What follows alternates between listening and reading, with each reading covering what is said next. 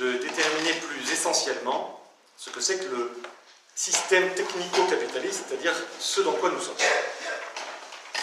Alors là, je vais prendre des vues extrêmement larges.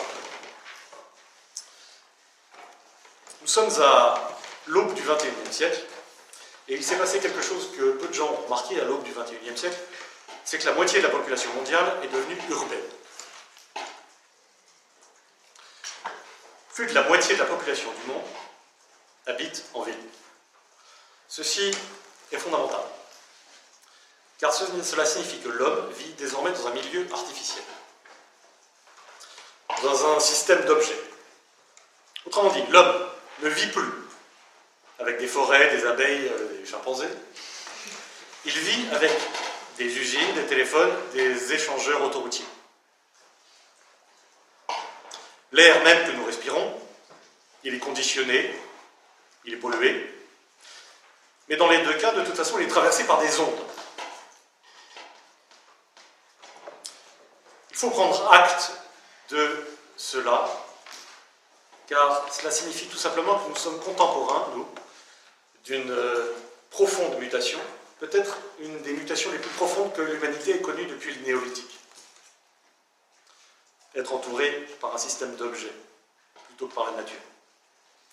De surcroît, l'urbanisation s'accroît. Et la caractéristique fondamentale de notre époque, c'est l'uniformisation de tous les peuples et de tous les pays dans un même espace-temps commun. Cette uniformisation, on peut l'appeler mondialisation, globalisation, elle est tout d'abord une occidentalisation.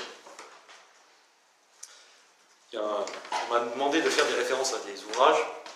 Alors je ferai référence brièvement à des titres d'ouvrages qui disent bien la chose, et donc vous pouvez vous y référer. Il y a Serge Latouche qui a écrit un livre qui s'appelle L'occidentalisation du monde.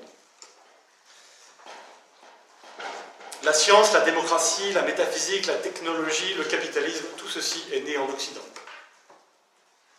Démocratie, métaphysique, technologie, capitalisme, la science. Et tous ces termes forment un système. Il faut comprendre ce système avant de tenter d'en sortir, ou de prétendre en sortir. Le système, c'est ce que je vais essayer de dire maintenant, c'est une structure technico-capitaliste qui nous exploite. Qu'est-ce que ça veut dire qu'il y a une structure technico-capitaliste qui nous exploite? Eh bien, Nous allons examiner d'abord le rapport du système au capitalisme, et puis ensuite le rapport du système à la technique. Le rôle du marché. Je d'être scolaire. 2.1 le rapport système-capital. Grand 1, c'était la généalogie euh, de l'histoire du capital. Grand 2, le système technico-capitaliste. 2.1, l'articulation système et capital. Le rôle du marché dans le capitalisme, il est unique dans l'histoire de l'humanité. Paul Henry, celui que j'ai cité tout à l'heure, il a écrit un livre très important, très gros, qui s'appelle La Grande Transformation. Je le cite alors que l'histoire et l'ethnographie connaissent l'existence de divers types d'économies, dont la plupart comportent l'institution des marchés, elles n'ont connaissance, l'histoire et l'ethnographie, d'aucune économie antérieure à la nôtre qui soit, même approximativement, dirigée et réglée par les marchés. Autrement dit, dans l'histoire du monde, dans l'histoire des civilisations, dans l'histoire des peuples, il n'y en a aucune qui soit comme la nôtre, dirigée et réglée par les marchés. Il y a toujours eu des marchés, mais aucune société n'était dirigée et réglée par des marchés. Il y a donc une hégémonie du marché. Et avec cette hégémonie du marché, tout devient marchandise. Misère de la philosophie. Ouvrage de Karl Marx, réponse à Proudhon, peu importe ici le contexte, je cite, les choses mêmes, qui jusqu'alors étaient communiquées, mais jamais échangées, données, mais jamais vendues, acquise, mais jamais achetée. Vertu, amour, opinion, science, conscience, etc. Tout passe dans le commerce. C'est le temps de la corruption générale, de la vénalité universelle, ou pour parler en termes d'économie politique, le temps où toute chose morale ou physique, étant devenue valeur vénale, est portée au marché pour être appréciée à sa plus juste valeur. La question devient, pourquoi en est-il ainsi? Le capitalisme, c'est un système social organisé autour de l'économie de marché et de la propriété privée, notamment de la propriété privée des moyens de production. Le capitalisme est fondé sur le capital. Les capitalistes utilisent l'argent, leur argent, pour générer des profits. Le capital cherche sa propre accumulation. Le capital s'accumule selon une logique. La logique du capital est l'accumulation du capital par la production de marchandises. Devient marchandise toute chose qui entre sur le marché. L'échange des marchandises sur le marché dépend en théorie de l'offre et de la demande. Mais en réalité, l'échange dépend d'opérations spéculatives et de pratiques monopolistiques. Les profits générés par la vente des marchandises sont réinvestis dans la production. Ainsi, il y a plus de marchandises pour en tirer plus de profits. La logique du capital est de s'étendre indéfiniment. Toujours la grande transformation, je cite, au bout du compte, le contrôle du système économique par les marchés a une conséquence implacable sur toute l'organisation de la société. Cela signifie rien de moins que la gestion de la société est subalterne au marché. Au lieu que l'économie soit enchâssée dans les relations sociales, ce sont les relations sociales qui sont enchâssées dans le système économique. L'importance vitale du facteur économique pour l'existence de la société, de la société exclut tout autre résultat. Autrement dit, dans la logique capitaliste, la société sert le capital et non pas l'inverse. Le capitalisme, ça n'est pas l'exploitation de l'homme par l'homme. Car ça, le servage ou l'esclavage le faisait très bien, et on n'a pas attendu le capitalisme pour exploiter l'homme par l'homme.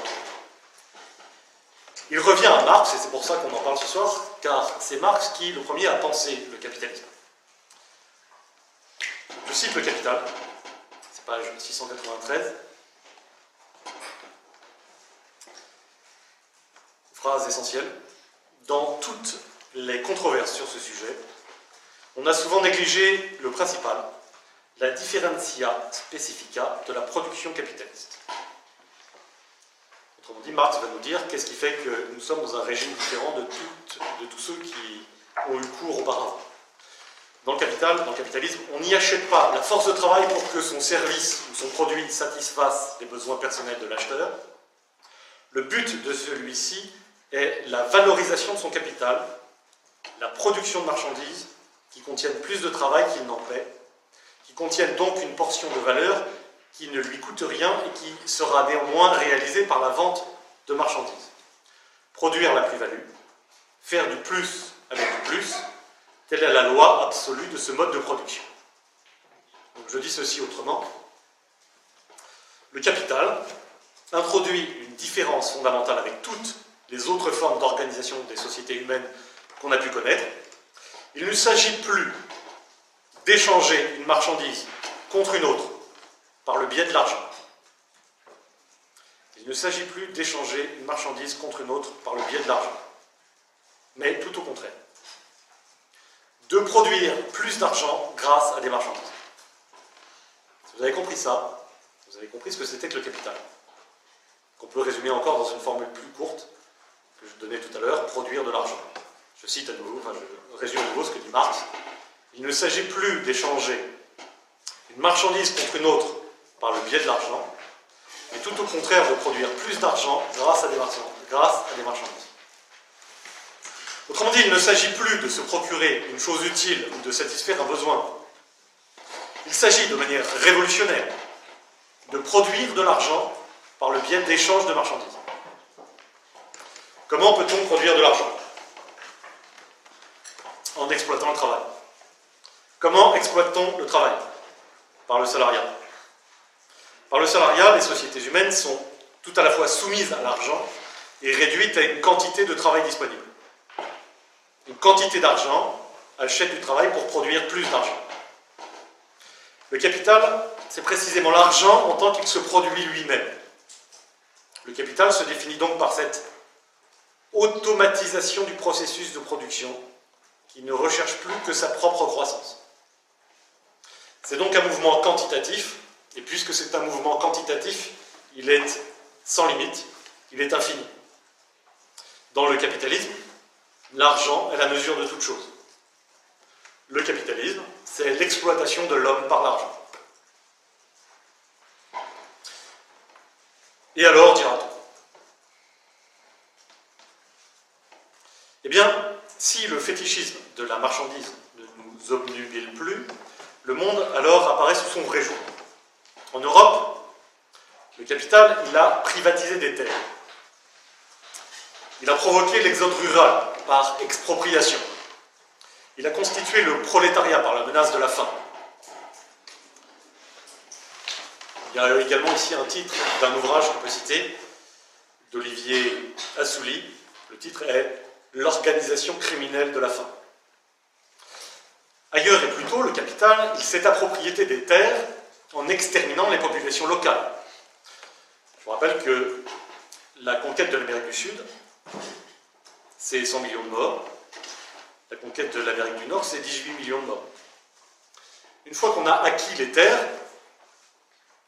et qu'on a exterminé la population sur place, le problème c'est qu'il n'y a plus personne pour y travailler. D'où la nécessité d'importer une main-d'œuvre, l'essence de l'esclavage. Bref, les richesses accumulées par l'Occident sont basées sur les richesses du reste du monde. Sans la destruction de la riche industrie textile indienne, sans la prise de contrôle du commerce des épices, sans le génocide des tribus amérindiennes, sans l'esclavage de l'Afrique, la révolution industrielle n'aurait pas apporté de nouvelles richesses à l'Europe ou aux États-Unis. Ce fut cette prise de contrôle violente de ressources et des marchés qui a créé la richesse du Nord, la pauvreté du Sud. Il y a ici un autre titre qu'on peut citer, Gary Leach, je ne sais pas comment ça se prononce, je cite le titre, Le capitalisme, deux points, un génocide structurel. Le capitalisme est un génocide structurel. Mais ce n'est pas tout. Car si le capitalisme est l'exploitation de l'homme par l'argent, il est aussi l'exploitation de la nature par l'argent. L'extension du capital passe par la privatisation des ressources naturelles, de la tour, de la terre, de l'eau et bientôt de l'air. D'où, corrélativement, l'extinction, en masse des espèces. Le capitalisme, on pourrait dire, de la même manière qu'il est un génocide structurel, il est aussi un écocide structurel. Pourquoi? Parce que le monde devient marchandise. Le capital s'accroît toujours plus, il s'attaque désormais aux vivants, aux semences agricoles, ou même aux connaissances qu'il brevette, c'est-à-dire qu'il marchande. Heidegger écrivait déjà en 1955, c'est-à-dire il y a 60 ans, je cite, L'heure est proche où la vie se trouvera placée entre les mains des chimistes qui feront, déferont ou modifieront à leur gré la substance vivante. C'est une agression contre la vie et contre l'être même de l'homme, et au regard de cette agression, l'explosion d'une bombe à hydrogène ne signifie pas grand-chose. Car c'est précisément si les bombes de ce type n'explosent pas, et si l'homme continue à vivre sur la Terre, que l'âge atomique amènera une inquiétante transformation du monde. Et le monde, depuis 1955, s'est déjà radicalement transformé. Il y a une exploitation toujours plus grande des richesses, des ressources humaines et naturelles. Ressources humaines et naturelles, ce, sont toujours, ce ne sont plus que des ressources, qui produisent toujours plus de marchandises. Que faire de cette surproduction de marchandises? N'y a pas beaucoup de possibilités, il faut la consommer en produisant une société de consommation. Comment produit-on une société de consommation? Par la publicité, par l'obsolescence programmée, par des guerres éventuellement. En tout cas, par ces moyens, le capital s'accroît encore et produit ses propres débouchés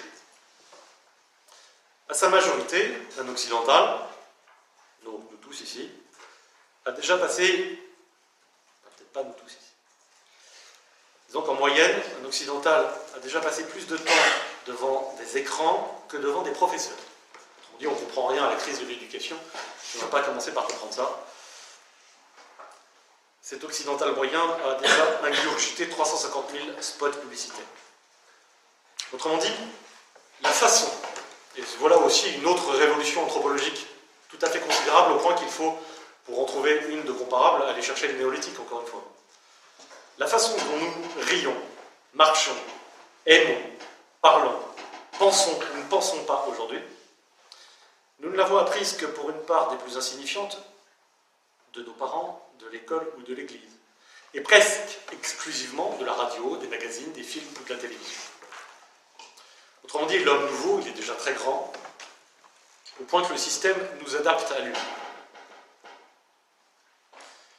Ce qui fait que mode de production capitaliste ne fonctionne pas parce qu'il serait, comme le croient ses partisans, objectivement, économiquement, technologiquement plus apte que les autres à satisfaire les besoins humains. Objectivement, il est au contraire plutôt une source de catastrophes, de destruction, de souffrance pour la plupart des populations de la planète. Mais le capitalisme fonctionne parce qu'il a su développer l'ingénierie capable de, de, façonner subjectivement le type humain qui croit et qui espère en lui. Quel est ce type humain qui croit et espère en lui? C'est l'homo economicus capitalisticus. Toujours bien disposé à s'accommoder, à défaut des bienfaits réels du capital, de la promesse et de ses bienfaits à venir. Et là, on commence à comprendre que le capitalisme, ce n'est pas du tout un problème économique. C'est un fait social total. C'est un problème anthropologique. Le problème, c'est qu'on ne peut pas espérer sortir du système en réorientant la révolution industrielle vers d'autres buts. La révolution industrielle, elle est basée sur des machines. C'est là que je vais introduire davantage Heidegger et la question de la technique. 2.2 donc. Les machines, ce ne sont pas un simple moyen, soi-disant neutre, pour être. Quand, on vous dit euh, les machines, ce sont des outils neutres, pensez à un marteau et vous dites un marteau, ça sert à planter un clou et donc à accrocher la joconde, ou ça sert à fracasser la tête de mon voisin, et donc ça dépend, tout dépend de ce que je fais moi du marteau. Le problème, c'est que la révolution industrielle, n'est pas fondée sur des marteaux, mais sur des machines. Et puis, un moyen technique n'est jamais neutre. Demandez-vous quel usage positif vous feriez d'une guillotine. Ou quel usage neutre vous feriez d'une guillotine. Donc c'est a fortiori encore plus vrai pour les machines. Les machines, ce n'était pas un moyen, donc, soi-disant neutre, de démultiplier notre puissance d'agir. Ça, c'est la, conception instrumentale de la technique, technique avec un grand T. La machinisation signifie deux choses. La prolifération des machines, d'une part, et le décalage entre ce que nous produisons et l'idée que nous en faisons. La machinisation, elle implique un aveuglement, à cause de la prolifération des machines et à cause du décalage que Gunther Anders, un élève de Heidegger, va appeler le décalage prométhéen. Le décalage entre ce que nous produisons et ce que nous sommes capables de penser. Car nous produisons des objets, nous sommes habitués à produire des objets, à l'aide d'une technique qu'il est impossible d'endiguer, et les effets qui sont produits par ces machines, bien ces effets, nous sommes incapables, car les effets sont désormais gigantesques et écrasants, nous ne pouvons plus les concevoir. Nous pouvons à peine les identifier comme étant les nôtres. Notre capacité de représentation, dit Gunther Anders, c'était le deuxième mari d'Anna Arendt, il n'est pas seulement dépassé par la grandeur démesurée de nos performances, mais aussi par la médiation illimitée du processus du travail, c'est-à-dire la division du travail. Dès que nous sommes postés pour exécuter l'un des innombrables gestes particuliers dont se compose le processus de production, nous perdons non seulement tout intérêt pour le mécanisme dans son ensemble, pour ses effets ultimes, mais plus encore, nous nous trouvons privés également de la capacité de nous en faire une image. Autrement dit, quand on a passé un seuil, un degré maximal de médiateté, de médiation, et dans le travail actuel, industriel, commercial et administratif, c'est la situation normale, eh bien nous renonçons, ou plus précisément, nous dit Gunther Anders, nous ne savons même pas que nous renonçons, alors que ce serait notre devoir de nous représenter ce que nous faisons. Pour se faire une idée de la co-machinisation, celle du monde et de nous-mêmes, ce n'est pas la peine d'aller chercher les usines d'armement chimique ou nucléaire, il suffit que vous pensiez à des choses qu'on ne veut pas voir, que vous avez certainement déjà entrevues, les chaînes de l'industrie agroalimentaire, qui donnent déjà une juste idée de ce dont il s'agit. Autrement dit, la division du travail et la spécialisation, ce sont des œillères. Et contrairement à la faim, au froid ou à la misère du prolétariat de l'industrie du XIXe siècle, notre aveuglement à nous n'est pas ressenti.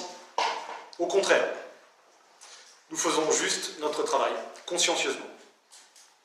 Nous faisons consciencieusement notre travail car c'est la morale du travail. Le problème aussi avec la machinisation, c'est qu'il faut bien comprendre qu'une machine, personne ne peut penser une machine, car une machine n'est jamais seule. Penser une machine, c'est le meilleur moyen de ne rien comprendre à ce que c'est que les machines. Il y a toujours les machines. Les machines, on appelle toujours d'autres, plus performantes. Je ne sais pas, par exemple, si vous prenez une voiture, ça n'existe pas une voiture. Pour qu'il y ait une voiture, il faut qu'il y ait des autoroutes, des stations-service, des secteurs spécialisés dans les hôpitaux pour les accidents de voiture, etc., etc., des guerres pour le pétrole. C'est ça, une voiture. C'est un réseau. Euh, une voiture toute seule, ça, n'existe pas. Une voiture, ça n'existe pas. Ce qu'il y a, c'est une machinisation. Et les machines en appellent toujours d'autres, plus performantes. Il y a donc des armées de physiciens, de techniciens, de publicitaires, de consommateurs qui les réparent, qui les entretiennent, qui les utilisent, qui les développent, qui les idolâtrent même, pour qu'elles fonctionnent sans relâche. Et plus les, machines se perfectionnent, plus la division du travail rend nos actions anodines et nous focalise sur d'infimes rouages de la chaîne de montage. Il y a donc une interdépendance des machines qui entrecroise d'ailleurs toutes les chaînes de montage. Et c'est ainsi que les appareils politiques, administratifs, les appareils de recherche, commerciaux, techniques, eux aussi se machinisent. Autrement dit, il y a une production de machines, il y a même des machines qui produisent à leur tour d'autres machines, il y a une autonomisation croissante des machines, qui rend toujours plus inéluctable la prolifération des machines. Gunther Anders disait que c'est un monde devenu une immense machine automatique fonctionnant à la limite sans nous. Quel est notre avenir Je le cite. Notre monde, en tant que machine, c'est vraiment l'état technico-totalitaire vers lequel nous nous dirigeons. Le techno-capitalisme, donc cette fois-ci je réunis les dimensions techniques et les dimensions capitales, pour penser le système dans lequel nous sommes. Le techno-capitalisme est donc un système. Quel genre de système? Un système d'autonomisation du dispositif d'autoproduction de l'argent. Ça a l'air un peu compliqué, mais un système d'autonomisation du dispositif d'autoproduction de l'argent. Et si vous voulez un exemple très clair de cela, eh bien il apparaît très clairement avec ce qu'on appelle le je vous mon accent anglais, le High Frequency Trading, c'est-à-dire l'autonomisation cybernétique de la finance. Aujourd'hui, 90% des offres envoyées sur les marchés se passent des hommes. Ce sont des ordinateurs qui passent ces offres. Là, vous voyez une illustration parfaite de ce que c'est qu'un système d'autonomisation du dispositif d'autoproduction de l'argent. Les machines ne sont pas bonnes ou mauvaises en fonction de l'usage que nous en faisons, la technique, c'est la manière dont le monde entier se dévoile aujourd'hui à nous. Non pas seulement les choses, mais la nature elle-même et nous-mêmes. Même là où les machines ne sont pas. La technique est présente même là où il n'y a pas de machine. Par exemple, qu'une vache ne soit plus aujourd'hui qu'un stock de viande, dit bien la présence de la technique. Et il revient, si, il revient à Marx d'avoir pensé l'essence du capital, il revient à Heidegger d'avoir pensé l'essence de la technique. Je cite ici une conférence de Heidegger. C'est une phrase qui a fait couler beaucoup d'encre. Nous verrons pourquoi. Je cite Heidegger. Le travail des champs, c'est maintenant l'industrie agroalimentaire motorisée, essentiellement le même, en allemand im Wesen das selbe, que la fabrication de cadavres dans des chambres à gaz et des camps d'extermination, le même que le blocus et la réduction de pays entiers à la famine, le même que la fabrication de bombes à hydrogène. Donc le même. Ça ne veut pas dire que tout ceci est pareil au même et que tout ceci est sur le même plan. Ça veut dire que Heidegger veut penser l'essence de la technique, c'est-à-dire ce qu'il appelle le Gestalt, c'est-à-dire la raisonnement. Prenons des exemples. La terre fouillée par des puits n'est plus aujourd'hui qu'un bassin houillé. Le sol, il est foré, exploité, il n'est plus qu'un entrepôt de minerais. L'air, il est conditionné comme un emballage, il n'est plus qu'une fourniture d'azote. Autrement dit, la domination technique sur la Terre non seulement pose tout étant comme productible à produire dans le processus de la production, mais en plus il délivre des produits de la production par l'intermédiaire du marché. L'humanité de l'homme la chosité des choses se dilue à l'intérieur de la production de la valeur marchande sur un marché qui embrasse, comme marché mondial, la Terre entière. Voilà ce que c'est que le techno-capitalisme. Un système autonome et automatique qui ne fonctionne plus qu'en vue de lui-même. Je conclus. C'est donc une gigantesque machine dont les hommes ne sont plus que des rouages qu'il faut remplacer périodiquement. Bien sûr, il y a une oligarchie à qui le système profite, mais elle est elle-même périodiquement remplacée. Les catastrophes ne sont pas pour demain, les catastrophes s'enchaînent déjà depuis longtemps. Verdun, Auschwitz, la Colima, Hiroshima, Tchernobyl. Est-ce que ces catastrophes nous servent d'avertissement? Bien au contraire. Il faut plutôt constater qu'on a une connaissance toujours plus précise de la détérioration, mais que cette connaissance s'intègre sans heurts à une soumission et qu'elle participe à l'adaptation, à l'adaptation de l'humanité à de nouvelles formes de survie dans un milieu extrême. Autrement dit, il n'y a pas de pédagogie de la catastrophe. On pourrait penser que quand la catastrophe arrivera, les hommes prendront conscience des problèmes. Non. Non seulement les catastrophes s'enchaînent déjà depuis longtemps, mais elles n'aboutissent qu'à nous adapter à des nouvelles formes de survie en milieu extrême. Bientôt, vous aurez des compteurs GGR sur vous. Le capital s'accroît et nous nous adaptons toujours plus à lui. On ne lutte contre ces catastrophes qu'en augmentant les doses par de nouvelles générations, des nouvelles générations de portables, des nouvelles générations de voitures, des nouvelles générations de centrales. Autrement dit, on résout des problèmes techniques par une course en avant technique. Les désastres du techno-capitalisme n'engendrent qu'un techno-capitalisme du désastre. Et Anna Arendt, ce sera ma phrase de conclusion, dans Eichmann et Jérusalem, disait c'est un désastre auprès duquel les crimes du totalitarisme seront bientôt considérés comme n'étant qu'un jeu d'enfants méchants. Je vous remercie.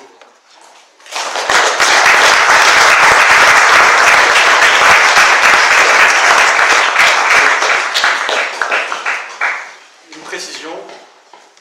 Évidemment, c'est un peu la voix de Cassandre qui se fait entendre ici. C'est très noir, mais vous avez la semaine pour avoir des éclaircissements